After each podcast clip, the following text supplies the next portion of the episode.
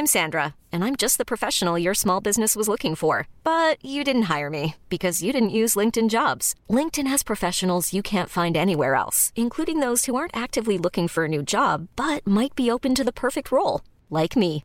In a given month, over 70% of LinkedIn users don't visit other leading job sites. So if you're not looking on LinkedIn, you'll miss out on great candidates like Sandra. Start hiring professionals like a professional. Post your free job on linkedin.com/achieve today. Bonjour, je suis Agathe Le Caron. Bienvenue dans Aix, le podcast qui vous parle d'amour au travers d'histoires toujours extraordinaires.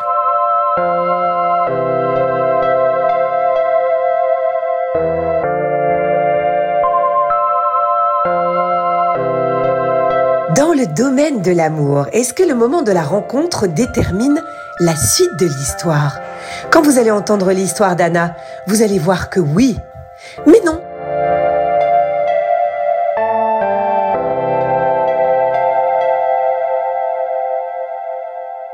D'un point de vue sentimental, euh, je suis euh, célibataire depuis euh, plus d'un an et demi. J'ai eu deux relations plutôt sérieuses, une vers la vingtaine qui a duré trois ans et, qui s'est soldée par une séparation où en plus j'ai appris la tromperie quelques temps après, donc ça, ça met un gros coup dans l'ego. S'en est suivi une grosse période de célibat dans laquelle j'ai bien profité j'ai eu la chance d'être entourée par des amis extraordinaires avec qui j'ai vécu des moments fantastiques. On, on a beaucoup profité euh, au sens large et euh, ça m'a permis de vivre euh, des années de célibat hyper joyeuses. Ensuite, j'ai eu une deuxième relation qui a duré un an et demi, sur laquelle je me suis pas forcément épanouie. J'étais pas très heureuse. C'était une relation dans laquelle je m'endormais un petit peu et qui s'est soldée à peu près par le, le, même échec que la première relation, avec quatre tromperies et du coup grosse perte de confiance en soi. Je suis pas forcément quelqu'un de base qui suis hyper confiante sur l'aspect euh, purement euh, physique, on va dire. Je pense comme beaucoup de femmes de nos jours. Et ces deux relations m'ont fait perdre confiance en moi sur le fait que euh, je pouvais être quelqu'un de vraiment particulier ou désirable. Et ça m'a un peu mis dans un schéma de vie où, à compter de ces relations-là, je voulais prendre que le bon. Je voulais pas de contraintes dans mes relations. Et j'avais vraiment envie de vivre à nouveau pleinement ce célibat pour me recentrer sur moi et, et sur mon entourage.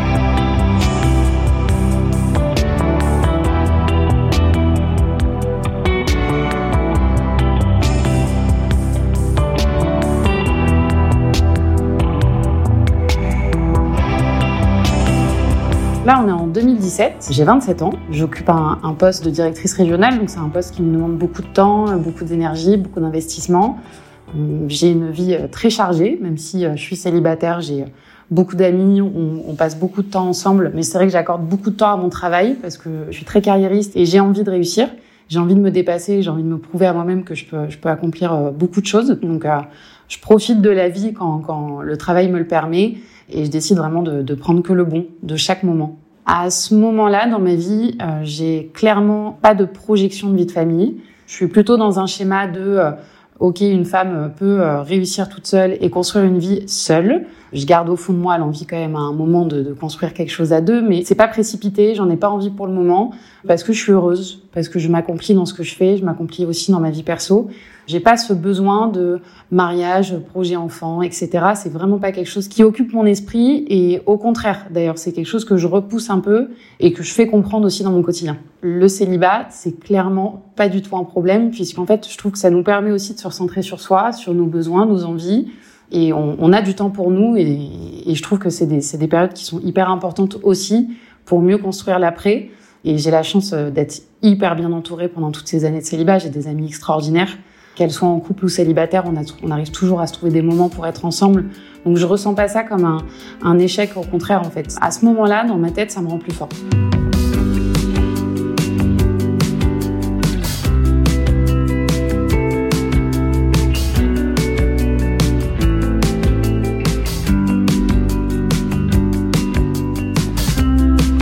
On est le 27 avril euh, et j'ai envie de sortir avec une amie qui, pour le coup, elle aussi a une, a une folle envie de, de sortir. Donc, on, on, part toutes les deux au resto, on, on, va dans un bar. Et là, on arrive dans un bar où on retrouve euh, d'autres amis à ce moment-là. Et j'aperçois euh, cet homme euh, au comptoir. Il fait 1m92. Moi, je suis une femme aussi grande. Je fais, je fais 1m75. Donc, il y a un côté euh, très rassurant dans sa carrure. Il est grand, il est imposant. Je le vois sourire toute la soirée, en fait. Je vois que c'est quelqu'un qui a le sourire. Et, et je trouve que c'est rare de nos jours. Et en fait, je le décroche pas du regard. Et il a un regard profondément gentil. Même s'il m'est pas forcément adressé, je le vois dans cette soirée. C'est quelqu'un de bienveillant et c'est quelqu'un qui occupe l'espace, en fait. On peut pas ne, ne pas le voir. En tout cas, moi, je pouvais pas ne pas le voir.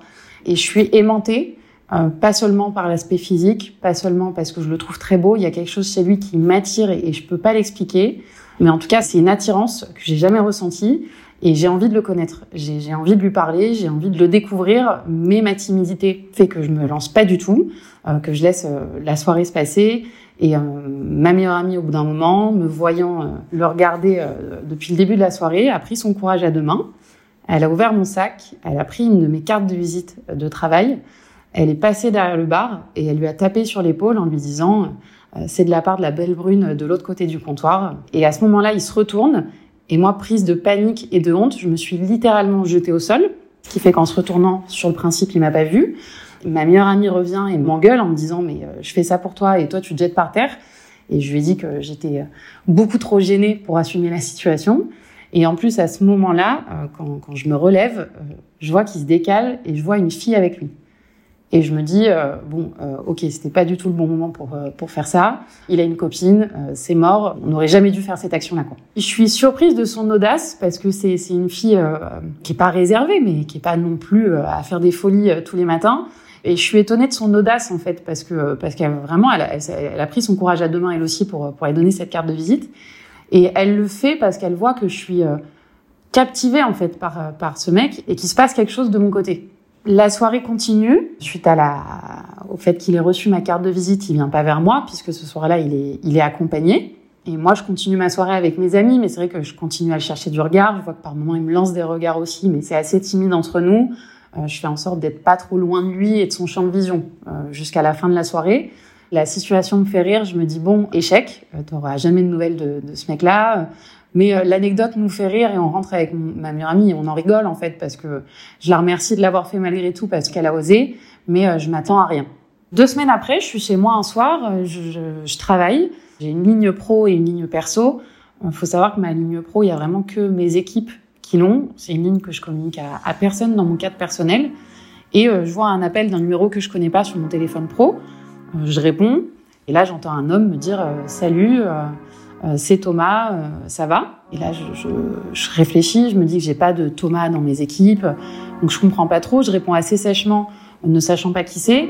Et là, il, il, enchaîne en me disant bah, qu'il est le garçon du bar et qu'il a pris le temps de me rappeler parce que il avait quelqu'un qu'il n'a plus et que du coup, euh, il souhaitait me rappeler suite à avoir reçu ma carte de visite.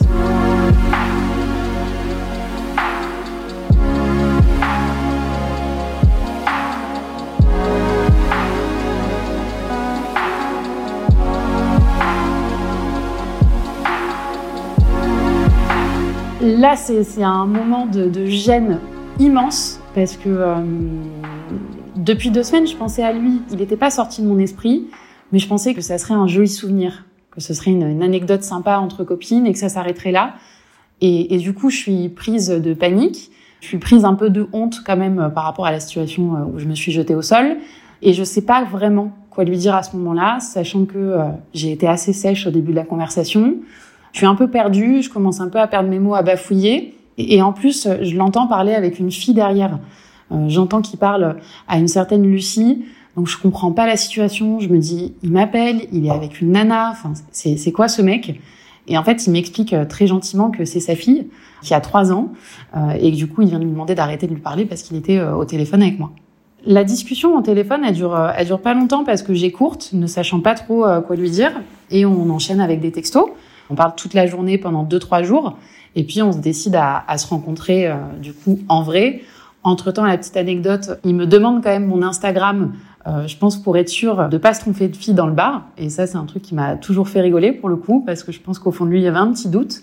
Et on, on, se rencontre, on a une première date où on va au restaurant et le date plutôt classique, on s'embrasse à la fin de la soirée et puis euh, chacun rentre chez soi. Euh, on se voit une deuxième fois deux ou trois jours après. Pour le coup, là, il vient chez moi.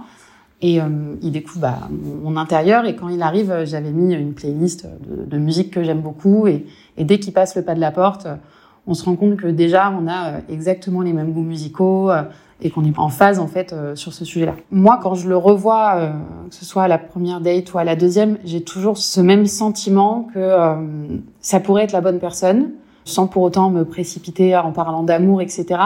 Toutes les cartes en fait sont là pour moi. C'est quelqu'un que j'ai envie de découvrir à 100%. C'est quelqu'un qui m'intrigue énormément. C'est quelqu'un que j'ai envie de, de, de connaître et, euh, et, que j'ai envie de rendre heureux euh, dès les premières minutes. C'est un début d'histoire qui me tombe dessus, auquel je m'attends pas. Et forcément, je mets un peu les freins parce que c'est dans mon tempérament, c'est dans ma nature de d'essayer de freiner un peu les choses, de pas m'emballer. Et là, je sens qu'avec lui, je peux m'emballer très très vite. C'est un sentiment qui est assez partagé parce que je me rends compte que les jolies histoires, c'est peut-être pas que pour les autres et que je suis peut-être en train d'en vivre une. Et en même temps, ça me fait peur parce que je pense qu'il y a rien qui fait plus mal que l'amour quand on est malheureux. Et je me dis qu'avec lui, euh, il peut y avoir de très grandes choses, mais que ça pourrait être une grande désillusion aussi si on était euh, amené à, à séparer.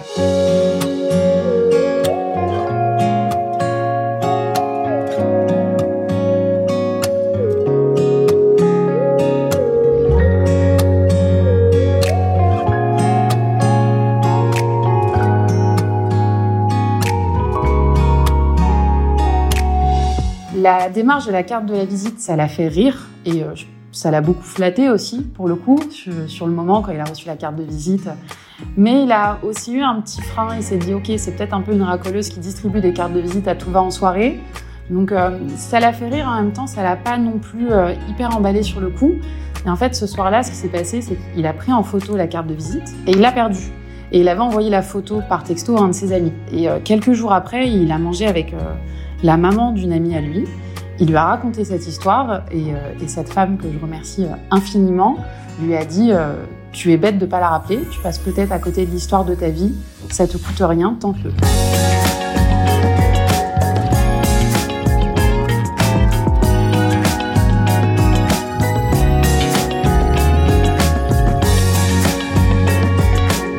Quand je le rencontre et que je découvre qu'il est papa, euh, je décide de ne pas me mettre une barrière par rapport à ça parce qu'il me plaît énormément. Mais c'est vrai que j'ai aucun désir de maternité à ce moment-là. Je suis pas la nana qui va beaucoup euh, s'attarder sur les enfants. Je les aime comme on aime tous les enfants, mais j'ai pas de, de réel euh, besoin d'avoir des enfants autour de moi ou de communiquer avec eux. Mais au fond de moi, il y a quand même toujours une alerte qui me dit OK, vous avez deux vitesses en fait. Toi, t'es fêtarde, tu sors beaucoup et t'as encore envie de t'amuser.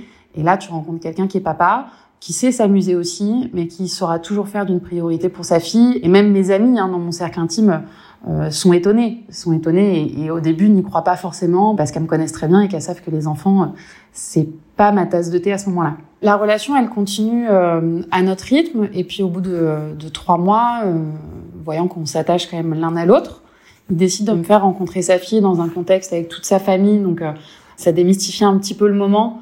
Euh, surtout pour moi d'ailleurs, parce que je pense que j'étais euh, beaucoup plus stressée qu'elle. Et quand je rencontre sa fille, au moment où je la vois, c'est un véritable coup de cœur, parce que quand je vois ce, ce petit bout de, trois ans absolument adorable, et je me dis, ok, c'est à 50% mon mec, quoi.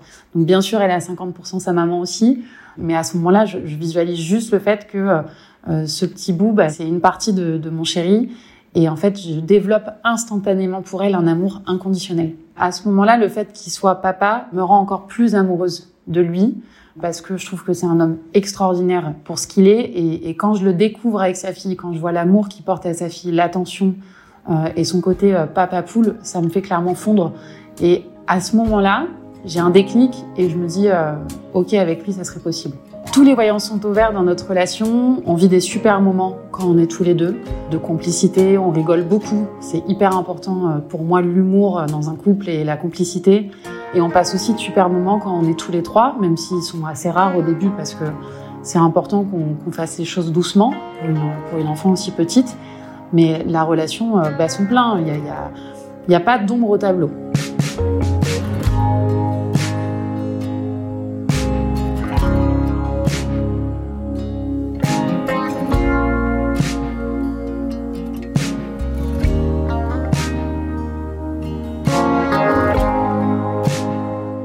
Jusqu'au jour où, je commence à sentir un, peu de distance de sa part. C'est vraiment un ressenti parce que dans la relation, j'ai pas moins de nouvelles quand on se voit pas, il est pas moins tendre quand on est ensemble, mais il y a, y a un ressenti de mon côté.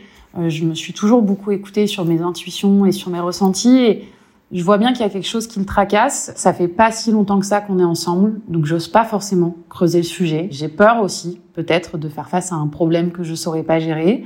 Donc je me terre un peu dans le silence sur ce point-là.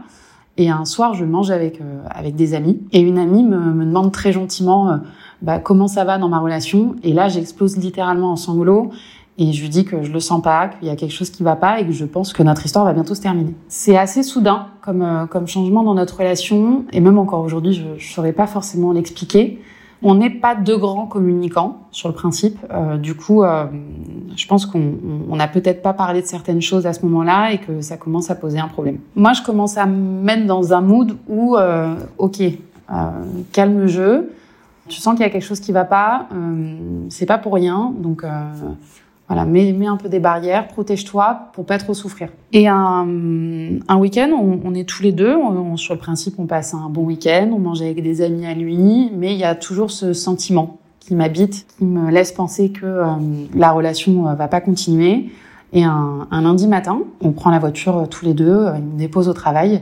Et sur le trajet, on commence à parler. Et, et là, il me dit qu'il n'y arrive plus qu'il est désolé, qu'il veut pas me faire de mal, qu'il a des sentiments pour moi, mais que là, il peut plus continuer cette relation.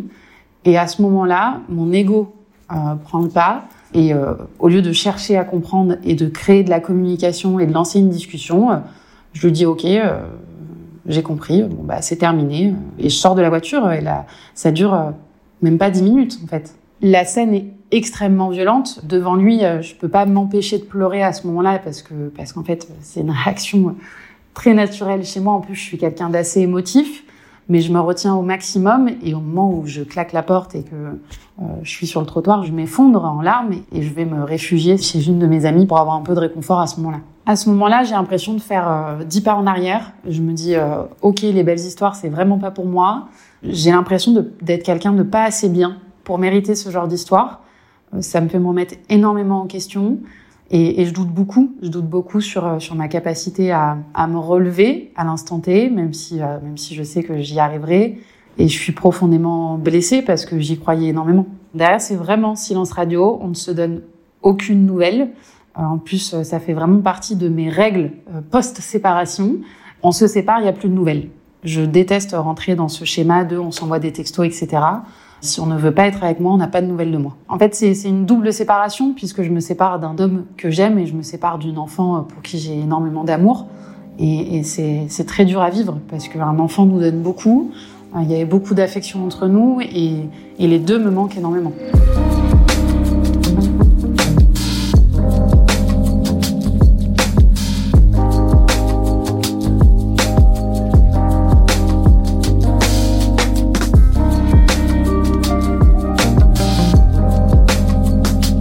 Quelques jours passent, je vis des journées assez tristes. Après, une fois de plus, euh, merci à mes amis qui m'entourent et, j'ai la chance de ne, pas être seule. Et puis arrive le confinement, deux semaines après euh, notre séparation. Et à ce moment-là, j'ai la chance d'avoir une amie, euh, bah, la, fameuse amie qui lui avait donné cette carte de visite le soir dans le bar, qui me dit Tu passes pas ton confinement toute seule, tu viens avec moi et une autre amie, on va dans la maison de mes parents et on, on se confine toutes les trois. À ce moment-là, on arrive dans cette maison. En plus, le confinement, c'est une période sur le principe qui est méga anxiogène. Euh, les infos euh, nous annoncent des nouvelles horribles tous les jours. On ne sait pas encore euh, réellement ce qu'est ce virus. Et au final, nous, on se retrouve dans une espèce de bulle dorée. On est en province, donc on a eu un temps extraordinaire. On se retrouve trois amis dans une superbe maison avec une piscine. Et en fait, on, on vit un confinement, pardon de le dire, mais très joyeux. Euh, puisqu'on on passe nos journées euh, soit à se baigner, soit euh, à boire du rosé autour de la piscine. Et on, on, est surtout toutes les trois ensemble et on se rend compte de la chance qu'on a aussi de ne pas être seul. Pendant le confinement, au bout de trois semaines, je reçois un texto de sa part, plutôt cordial, qui, qui me dit J'espère que tu vas bien et que tu n'es pas seul pendant ce confinement.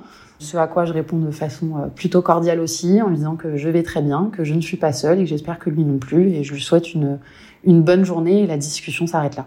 J'ai pas envie de lui donner de nouvelles parce que je reste euh, toujours sur ma ligne de conduite. Tu as voulu qu'on se sépare, je l'accepte. J'ai pas fait de scandale, j'ai pas fait de crise, etc.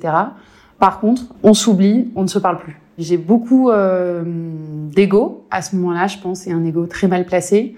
Ça repart aussi d'une histoire euh, vécue quelques années plus tôt, puisque avec mes amis, on a perdu euh, une de nos meilleures amies quand on avait 24 ans, qui est décédée d'un cancer. Et en fait, ça a été une telle souffrance et, tellement difficile pour nous de, vivre ça aussi jeune. C'est une injustice terrible de perdre une amie d'une maladie aussi jeune que ça m'a un peu forgé au niveau de mon caractère et ça m'a euh, endurci. Euh, je pensais dans le bon sens du terme, dans le sens où je me suis dit, euh, ok, après ce que tu as vécu, tu as tellement souffert et elle, elle a tellement souffert, t'as pas le droit de te morfondre, t'as pas le droit d'être à terre et tu dois toujours te relever. À ce moment-là, je suis vraiment dans un état d'esprit de euh, la vie continue et je dois avancer. Et c'est ce que je crie haut et fort à qui veut bien l'entendre. Euh, mais au, fond de moi, euh, chaque jour, chaque minute, je pense à lui. Il n'y a pas un moment où euh, j'arrête de penser à lui et où, où il me manque pas. Je continue à l'aimer de la même façon, malgré la séparation et malgré les semaines qui passent. Je l'aime profondément et, je me dis qu'avec lui, ça aurait pu être génial, mais je me force à croire que ça peut être possible sans lui.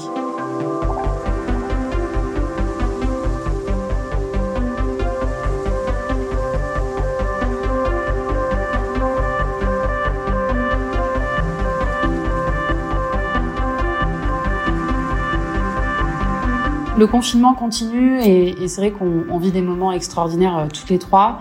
Mais il y a un soir où je craque euh, littéralement, où je m'effondre euh, devant mes, copines. Et, et, en fait, je pense qu'au fond, elles attendaient un peu ça aussi que je vide mon sac. Et je pleure parce que parce qu'il me manque, parce que parce qu'en fait, j'avoue enfin que sans lui, bah rien n'est pareil. Que sans lui, je trouve que tout est un peu fade.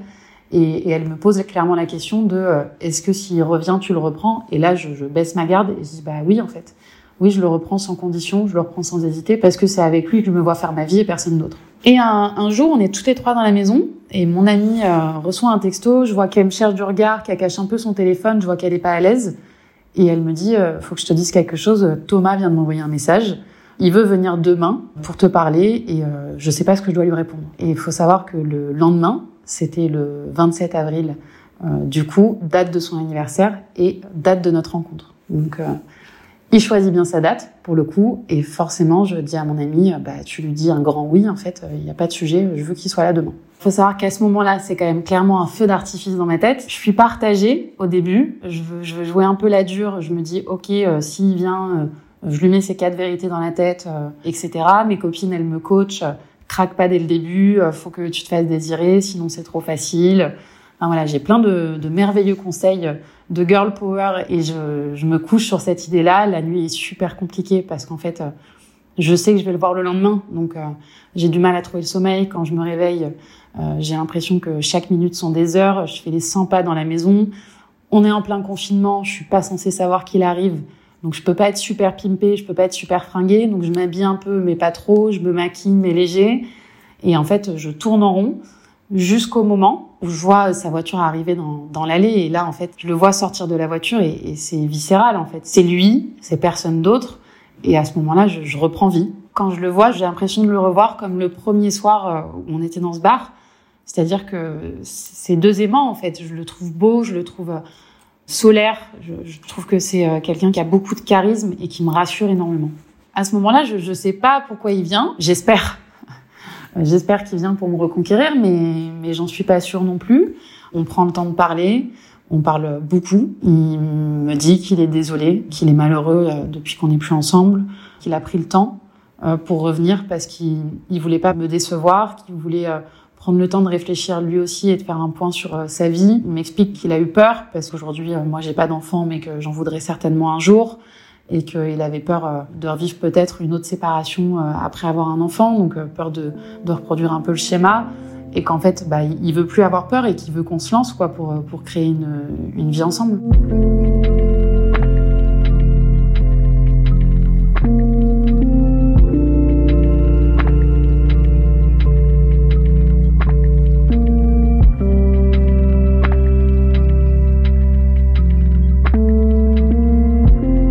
À ce moment-là, je suis bouleversée parce que c'est tout ce que je veux entendre. Et en même temps, j'ai été tellement malheureuse que je m'efforce quand même de me dire euh, Anna, ne t'emballe pas tout de suite parce que tu ne sais pas de quoi demain est fait. Et, et en fait, le cœur parle, je peux, ma tête peut pas me raisonner et, et j'ai qu'une envie, c'est de le prendre dans mes bras, c'est qu'on s'embrasse, c'est qu'on retrouve toute la tendresse qu'on avait l'un pour l'autre et, et toute l'affection. À la fin de ces retrouvailles, on décide de se revoir euh, deux jours après, donc on enfreint les règles du confinement et, je le retrouve euh, chez lui. On passe deux jours ensemble. C'est un peu particulier ces deux jours parce que c'est comme si presque on se redécouvrait au final parce qu'on on essaie de se poser beaucoup de questions sur comment on a vécu le confinement, comment on s'est senti pendant cette période. Donc on, on, on, prend le temps de beaucoup parler. On reparle pas forcément de la séparation, de etc. On, on se dit qu'il faut avancer. Mais c'est deux jours merveilleux où, pour le coup, bah, je me dis que j'ai bien fait de, le reprendre quelques jours avant. On arrive à la fin du confinement, donc euh, moi, je, reprends mon, travail, je retourne dans mon appartement. Euh, lui euh, n'avait jamais trop cessé de travailler pendant le confinement, donc il, continue sa vie pro, sa vie de papa. On se revoit, on essaie de quand même toujours garder chacun du temps pour soi. On décide ensemble au début qu'il faut qu'on se voit que tous les deux et qu'on n'implique pas sa fille dedans parce qu'elle est petite et que le but c'est pas de la perturber. Je suis euh, extrêmement impatiente de la retrouver parce que c'est vraiment un, bonheur en fait les moments qu'on vit à trois et pour autant euh, on y va mollo parce qu'on a conscience euh, du fait qu'un un enfant c'est précieux et qu'on doit bien faire les choses pour elle aussi, pas que pour nous. Donc on, on prend le temps et puis euh, la vie précipite les choses parce qu'il il, il se passe quelque chose dans sa famille qui nous amène à, à, avoir un grand rassemblement familial. Donc je suis amenée à revoir sa fille plus tôt que prévu. Et le jour où je la retrouve, elle court vers moi et elle se jette dans mes bras et, et me dit à l'oreille que je vais beaucoup manquer. Et à ce moment-là, je me dis ok, c'est vraiment ça la vie que je veux en fait. C'est cette vie tous les trois, c'est avec elle, c'est avec lui. C'est énormément d'émotions parce que je pensais pas euh, aimer autant un enfant. Euh, surtout quand c'est pas le sien. Et en fait c'est indescriptible. Je parlerai pas d'amour maternel parce que tant qu'on n'est pas maman, on peut pas en parler, mais c'est un amour. Euh, c'est compliqué de mettre des mots dessus. Après ça, on continue notre relation. On, je reprends confiance aussi en moi et en lui et en notre relation euh, parce qu'il me prouve les choses, parce qu'il me rassure énormément et que je suis certaine qu'on suit le bon chemin ensemble. On se précipite pas. Je garde mon appartement, il garde le sien. En plus, à ce moment-là, j'ai toujours pas le permis, donc ça complique le fait qu'on puisse emménager ensemble. Donc euh, mes amis l'ont beaucoup remercié parce qu'il m'a poussé à passer le permis et je l'ai passé le jour de mes 30 ans. Donc euh, c'était une jolie façon de fêter euh, cet anniversaire-là. Et puis après trois ans de relation, on se décide enfin à habiter ensemble. Donc moi, je, je quitte mon appartement pour venir chez lui. Et puis là, bah, je découvre la vie à trois presque à 50% du temps et, et je continue à m'épanouir dans cette vie-là en fait. Et je me rends compte que tous les préjugés que j'avais de euh, je serai une éternelle fêtarde, la vie de famille c'est pas pour moi, bah, qu'en fait avec lui je veux euh, la maison avec le jardin, la balançoire et, le chien quoi. C'est plus mes amis sont étonnés de mon changement euh, et ça les fait rire et en même temps elles sont super heureuses parce que je pense que d'un avis commun elles m'ont jamais vue aussi heureuse et, oui j'ai l'impression de prendre un peu les gens de court avec ce changement de vie et en fait j'ai l'impression que j'étais faite pour ça et que la vie que je menais avant c'était une façade.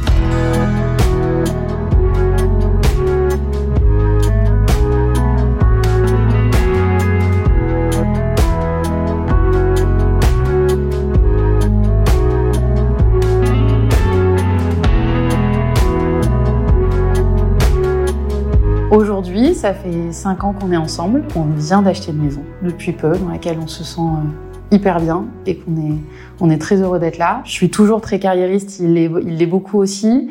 Lui, de son côté, il a, bien avancé professionnellement. Il a eu une super promotion dans son travail. Donc, il, a dû euh, euh, être muté dans une autre ville depuis, euh, depuis maintenant euh, trois mois. Donc, on, on vit plus ensemble la semaine. Du coup, on vit des week-ends super joyeux, que ce soit à deux ou à trois. Et, et, puis en plus, euh, maintenant, je le retrouve euh, de temps en temps dans sa petite garçonnière euh, de 25 mètres carrés. Et c'est super rigolo parce qu'on vit des moments de famille dans cette maison. Et, du coup, on vit aussi une relation presque adolescente dans son studio de 25 mètres carrés. Et je me rends compte que qu'importe l'endroit, qu'importe la ville et l'endroit où on sera, en fait, je serai toujours bien tant que je serai avec lui. Et je vois parce que mon bonheur ne, ne, ne change pas, qu'on soit dans notre maison, dans son studio le, le simple fait d'être avec lui euh, me rend euh, infiniment heureuse. Et ma belle-fille a, a, bien grandi. Elle a, elle a 8 ans aujourd'hui. On a une relation euh, qui est géniale et que, que, je trouve super précieuse et que je veux garder à vie parce qu'on on, on, a beaucoup de complicité. J'ai eu la chance de la rencontrer petite, du coup la, la, la relation s'est construite hyper facilement. On a évolué ensemble et je continue vraiment à m'épanouir dans cette vie de, de belle-mère. Aujourd'hui, on a des projets, mais on n'a aucune deadline. On n'est pas euh, stressé par le temps, on se fait confiance, on sait qu'on aura un enfant un jour, on sait qu'on va continuer à faire plein de beaux voyages, de vivre plein de moments extraordinaires, mais on se met pas de deadline, on se met pas un cadre précis. Au contraire, c'est ce qui nous a rendu fort dans notre relation, c'est que on se fait confiance et on, on sait qu'on continuera à avancer tous les deux.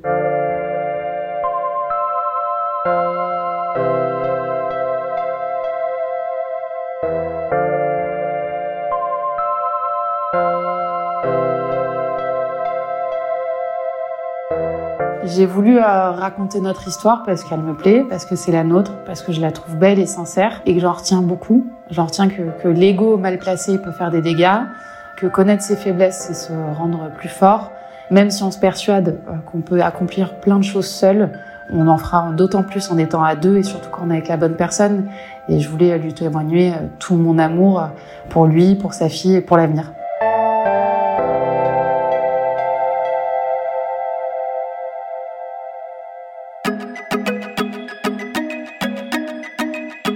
Merci à Clémentine Delagrange qui a réalisé cet épisode et à Agathe Soro qui l'a monté et mis en musique. Si vous aimez écouter des histoires de vie extraordinaires, foncez écouter notre podcast Les Rescapés.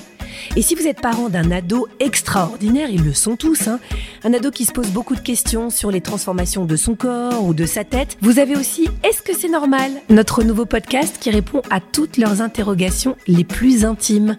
Bonne écoute